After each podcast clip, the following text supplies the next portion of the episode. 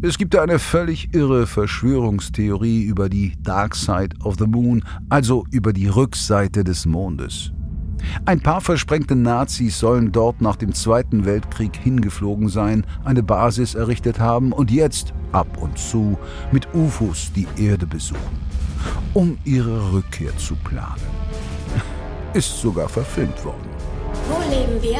Auf der dunklen Seite des Mondes! Und? Wir Wer sind die überhaupt? Nazis. Vom Mond. Alles Quatsch natürlich. Aber der Begriff Dark Side of the Moon steht auch noch für etwas anderes als Space Nazis in Hakenkreuz-Raumstation. Invasion? Was hat ihr denn eingeworfen? Im Englischen steht The Dark Side of the Moon auch für die Unergründlichkeit der menschlichen Seele. Schön formuliert hat das Mark Twain. Er hat gesagt, jeder Mensch ist ein Mond und jeder Mensch hat eine dunkle Seite, die er niemals jemandem zeigt. Man muss hinter diese Seite kommen, sie offenlegen, wenn man sie sehen will. Und vielleicht auch, wenn man sie überwinden will. Das ist die Geschichte der Apollo 13 Mission. Die Geschichte einer Crew, gefangen im All und ihrer unglaublichen Odyssee zurück zur Erde. Von One Pot Wonder im Auftrag von RTL Plus ist das der Podcast Apollo 13 Gefangen im All. 10, 9, 8. Ignition sequence has started. 6, 5,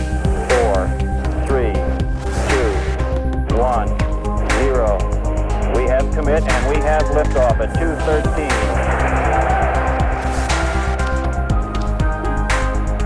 Flight Dynamics officer says the trajectory looks good. We show one half mile in altitude at this time. is now stationed in Mission Control Center looking at possible alternate missions as we have an apparent serious oxygen leak in the cryogenic oxygen in the service module. Okay, Houston, we've had a problem here. Houston, we've had a problem.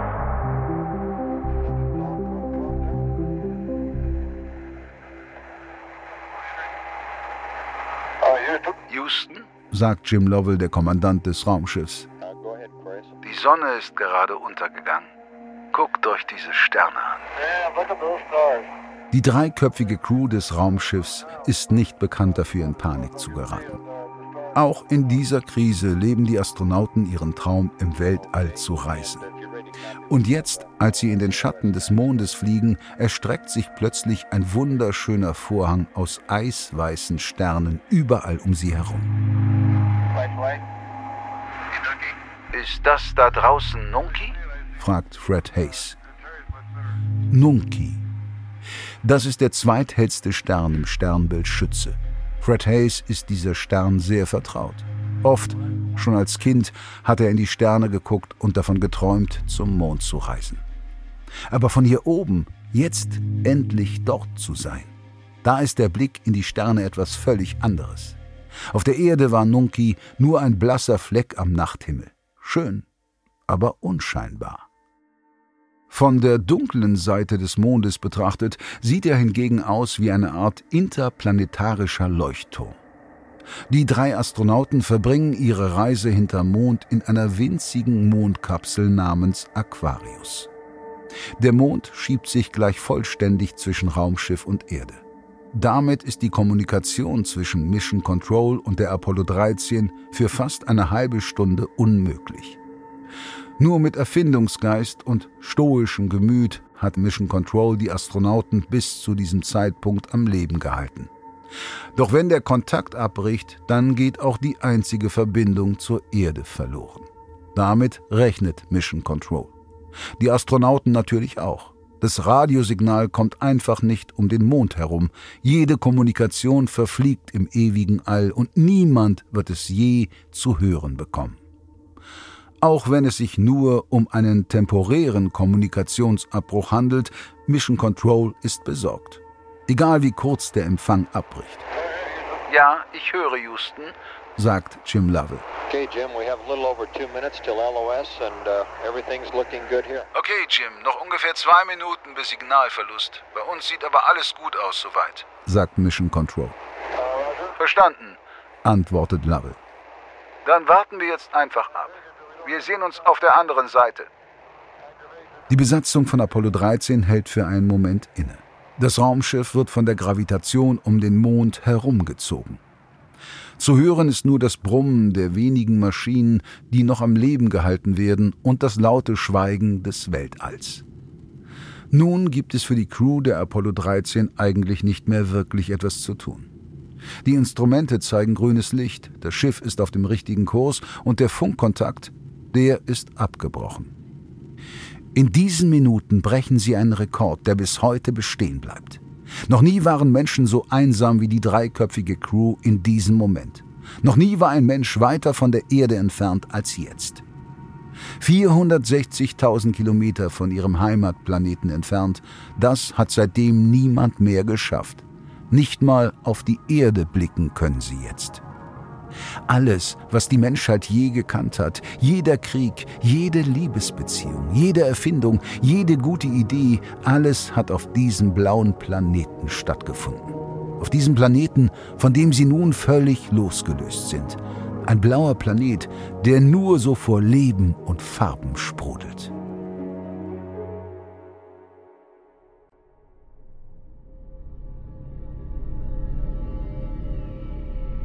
Von hier sieht der Mond ganz anders aus als von der Erde.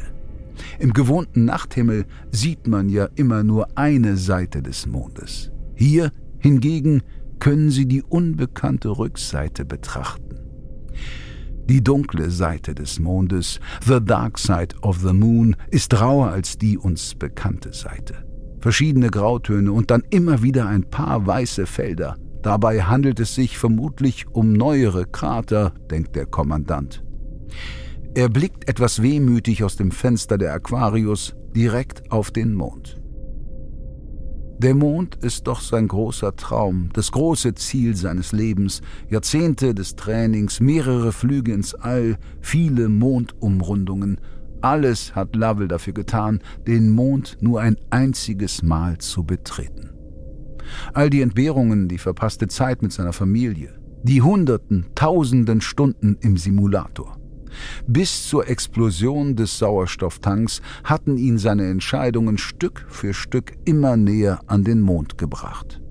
Der Traum, den Mond zu betreten, wird nicht nur heute nicht in Erfüllung gehen, sondern nie. Er hatte schon vor dem Start der Apollo 13 geplant, dass diese Mission seine letzte Reise ins Weltall sein sollte. Und selbst wenn er seinen Plan noch ändern würde, etliche Astronauten haben denselben Traum, sind jünger, sammeln täglich mehr Erfahrung und warten jetzt gerade nur auf ihren Platz im nächsten Raumschiff. Kein Mensch auf der Welt ist zu diesem Zeitpunkt länger als er im All gewesen. Er hätte dieses Finale seiner Karriere einfach verdient. Lovell tritt zur Seite. Es ist Zeit für Hayes und Swigert, den Mond aus der Nähe zu betrachten. Die anderen beiden Astronauten sind auch enttäuscht, aber sie nutzen ihre Chance und knipsen nun Fotos wie ein junges Touristenpaar. Ein Foto von einem riesigen Krater namens Tsiolkovsky und dann noch eins von dem sogenannten Moskauer Meer.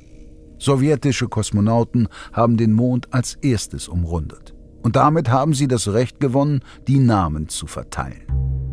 260 Kilometer über der Mondoberfläche schwebt das Raumschiff nun. Ja, der Mond sieht im Vergleich zur Erde trist und tot aus. Aber für diese drei Männer bedeutet er alles. Langsam geht die Erde wieder hinter dem Mond auf. Die Kommunikation sollte jeden Moment zurückkehren, sagt Hayes. Houston, Lovell versucht es. Aber dieser Ruf wird von keiner Seele außerhalb des winzigen Raumschiffs gehört werden.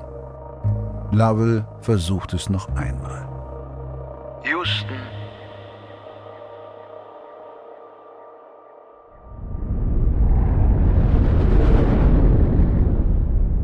Der Aufenthalt in der Aquarius ist für die Astronauten nicht unbedingt der angenehmste. Ein Rettungsboot, ist eben keine Yacht. Karin Sturm. Ich bin Expertin für Weltraumgeschichte, speziell die Apollo-Flüge. Wie weit kommen wir mit all den Verbrauchsgütern, also Sauerstoff, Energie, Wasser und so weiter, in, in der Landefähre, die ja nie dafür ausgelegt war, vier bis fünf Tage zu funktionieren mit drei Leuten an Bord, sondern für zwei Tage mit zwei Leuten. Es ist verdammt eng in der Kapsel. So eng, dass die Astronauten kaum eine Möglichkeit haben, sich mal nicht zu berühren. Und es wird leider noch etwas unangenehmer. Den Urin, wie eigentlich üblich, ins Weltall rauszublasen, das kommt nämlich nicht mehr in Frage. Der Strahl, der dabei ausgestoßen wird, wäre ein winziges Urintriebwerk und könnte die Apollo leicht vom Kurs abbringen. So kommen zu der generellen Enge der Kapsel noch Beutel gefüllt mit Urin, die die Astronauten irgendwo um sich herum lagern müssen. Was das Rettungsboot noch unangenehmer macht, ist die eiskalte Luft, die aus dem schlummernden Kommandomodul über einen Verbindungstunnel in die Aquarius dringt. Ich bin Ulrich Köhler, ich bin Planetengeologe am Deutschen Zentrum für Luft- und Raumfahrt dann mussten sie den Strom runterfahren, sodass also auch nicht mehr richtig geheizt werden konnte. Dann waren es nur noch 0 Grad in der Mondfähre. Die haben dann also geschlottert wie die, wie die Weltmeister. Und äh, wenig Wasser war auch da. In der Odyssee, da wird es immer kälter. Tatsächlich sogar so kalt, dass Lovell, Hayes und Swigert der Vorsicht halber ihren Proviant aus dem Modul entfernen. Sie befürchten, es könnte sonst gefrieren. Wasser müssen sie auch sparen. Das ist Mangelware. Und obwohl die Astronauten durstig sind, mit Blick auf die gefüllten Urinbeutel im Landungsmodul ist wenig Trinken vielleicht gar nicht mehr so schlimm. Und doch wird der Wassermangel insbesondere Fred Hayes einige Stunden später noch zum Verhängnis. Immerhin sind die Crew und ihre angeschlagene Apollo 13 jetzt endlich wirklich auf dem Weg nach Hause. Die Richtung stimmt nun. Lovell schaltet wieder das Kommunikationsgerät ein und probiert es noch einmal. Guten Morgen, Houston. Hört ihr uns? Sie sind wieder da. Aquarius, Houston, over.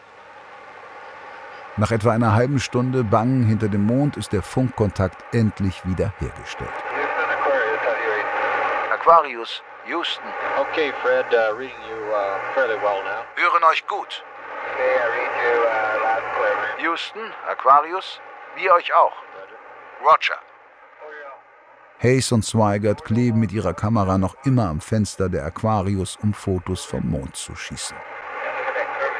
Schau dir diese Krümmung an.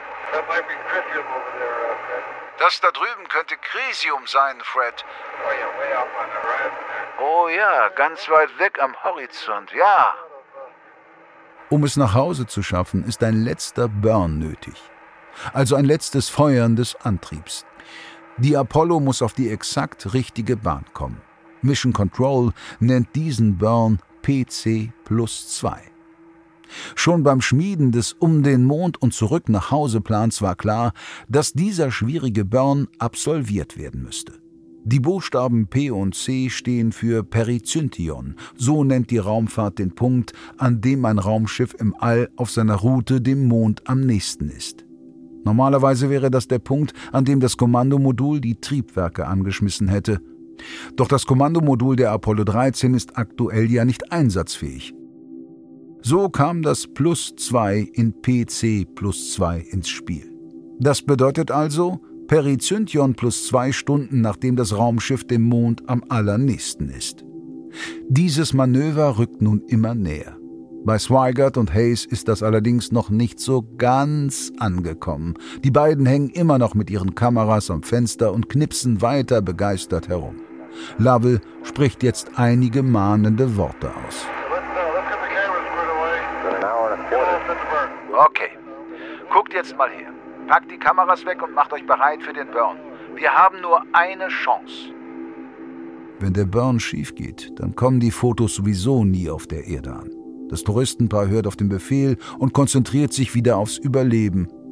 Das PC plus 2 Manöver ist schon unter normalen Umständen fordernd, doch auch die Navigation an Bord der Aquarius ist viel komplizierter als im Kommandomodul Odyssey. Die Crew muss sich an den Sternen orientieren. Die Sonne müsste gleich zurückkommen. Ja, ich habe hier zwei Sterne, die jetzt hinter uns kreisen. Nunki und Antares. Wieder nach oben. Eigentlich müsste man das sehen können. Was? Hä? Ein weiteres, nicht zu unterschätzendes Problem. Alle Anweisungen müssen mündlich von der Erde ins All geschickt werden. Eine Videoübertragung auf einen Bildschirm oder ähnliches gibt es 1970 nicht. Und so ein Burn braucht viele Schritte. SE cross pointers open. RCS system Bravo. Quad 1 TCAs close. Quad 2 close. Quad 3 close. Quad 4 close. Third row. Under com. Display open. Irgendwann geht es dann nur noch um Zahlen. Okay, this is uh, preliminary P30 LEM maneuver PC plus 2. Starting down 33 plus 08192 minus 00200 Okay. minus 02189 Diese Anweisungen dauern lang. Mehrere Stunden. Mission Control gibt sie durch, die Crew schreibt sie auf und liest sie noch einmal vor. Hier geht es wirklich ums Detail. Jede Einstellung muss stimmen, sonst, genau, ist es vorbei. Uh. Und das war's. Lies es mir jetzt nochmal vor. Over. Gar nicht so leicht, den Überblick zu behalten und auf jedes Detail zu achten. Der Funkempfang ist nämlich auch nicht immer der beste. Uh, uh, noun 61, and that's correct. Immerhin ein paar gute Nachrichten gibt es dann doch noch. By the way, uh, Aquarius, we see the results now from uh, 12 seismometer. Übrigens, Aquarius, wir sehen jetzt die Ergebnisse vom Seismometer. Sieht so aus, als ob euer Booster gerade den Mond getroffen hat und der jetzt ein bisschen am Beben ist. Over. Schon vor dem Umkreisen des Mondes hatte die Crew den letzten Booster ihres Raketenantriebs über den Mond abgeworfen. Als Experiment. Und der sorgt dort gerade für ein kleines Mondbeben. Aufgezeichnet von den Seismographen, die ihre Vorgänger dort oben platziert hatten. Well, at least something worked on this place. Super. Wenigstens eine Sache funktioniert hier. Lovell freut sich darüber, will aber noch etwas anderes loswerden. And I just want to uh, verify one thing. Und ich würde gerne noch etwas anderes bestätigen. Go ahead. Ja, bitte? Say, I'm sure glad we didn't have a limb impact, too. Ich bin echt froh, dass wir nicht auch auf dem Mond geprallt sind. Als Lovell aus dem Fenster sieht, hofft er den aufgewirbelten Staub des Boosters zu sehen. Und entdeckt dabei Mount Marilyn. Ich kann Mount Marilyn von hier oben sehen. Eine dreieckige Felsformation, die Lovell während seines vorherigen Apollo-Flugs nach seiner Frau benannt hatte. Immerhin, da war er den Sowjets zuvorgekommen. Persönlich wird das Ehepaar sich noch nicht wieder in den Armen halten können, doch Mount Marilyn wird Captain Lovell daran erinnern, wer dort unten auf der Erde auf ihn wartet.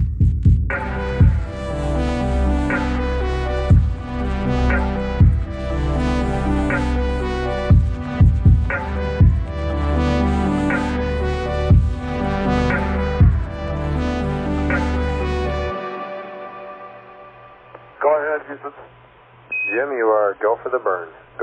Jim, du hast ein Go für den Burn. Go für den Burn. Nun ist es soweit. Die Crew macht sich bereit und blickt auf die unzähligen mit weiteren Anweisungen beschriebenen Fetzen Papier. Jetzt gibt es kein Zurück mehr. Roger, verstanden. Go für den Burn. Sie hatten eine Explosion überlebt, es lange Zeit in einem viel zu kleinen Rettungsboot ausgehalten, die Dark Side of the Moon mit eigenen Augen gesehen. Drei Minuten, Countdown von drei Minuten und ich gebe dir ein Zeichen. Roger, kriegen wir hin. Wenn dieser Burn schief geht, werden sie den Orbit des Mondes womöglich nicht mehr verlassen können. Sie haben nur eine Chance. Eine Minute noch. Im Englischen steht The Dark Side of the Moon auch für die versteckten und dunklen Seiten unseres Unterbewusstseins. Wir brennen auf 40 Prozent. Aber wer weiß, vielleicht sind diese dunklen und versteckten Seiten gar nicht immer etwas Schlechtes. 100 Prozent. Vielleicht entdecken wir auch manchmal unsere wahre Größe, wenn wir uns den dunklen Seiten stellen müssen. Shutdown. Shutdown. Das war Apollo 13, Gefangen im All. Ein Podcast, der auf wahren Begebenheiten der Apollo 13 Mission beruht. Eine Produktion von One Pot Wonder im Auftrag von RTL Plus. Erzählt von Charles Rettinghaus. Produktion Lukas Sam Schreiber und Tim Kleikamp. Sound und Musik von Mingo Faas. Besonderer Dank geht an Jakob Baumer für die inhaltliche Unterstützung sowie an die Kolleginnen von der Audio Alliance Marlene Berger, Ivy Hase und Linus Günther. 10, 9, 8, ignition sequence has started. 6, 5, 4, 3, 2, 1, 0. We have commit and we have liftoff at 213.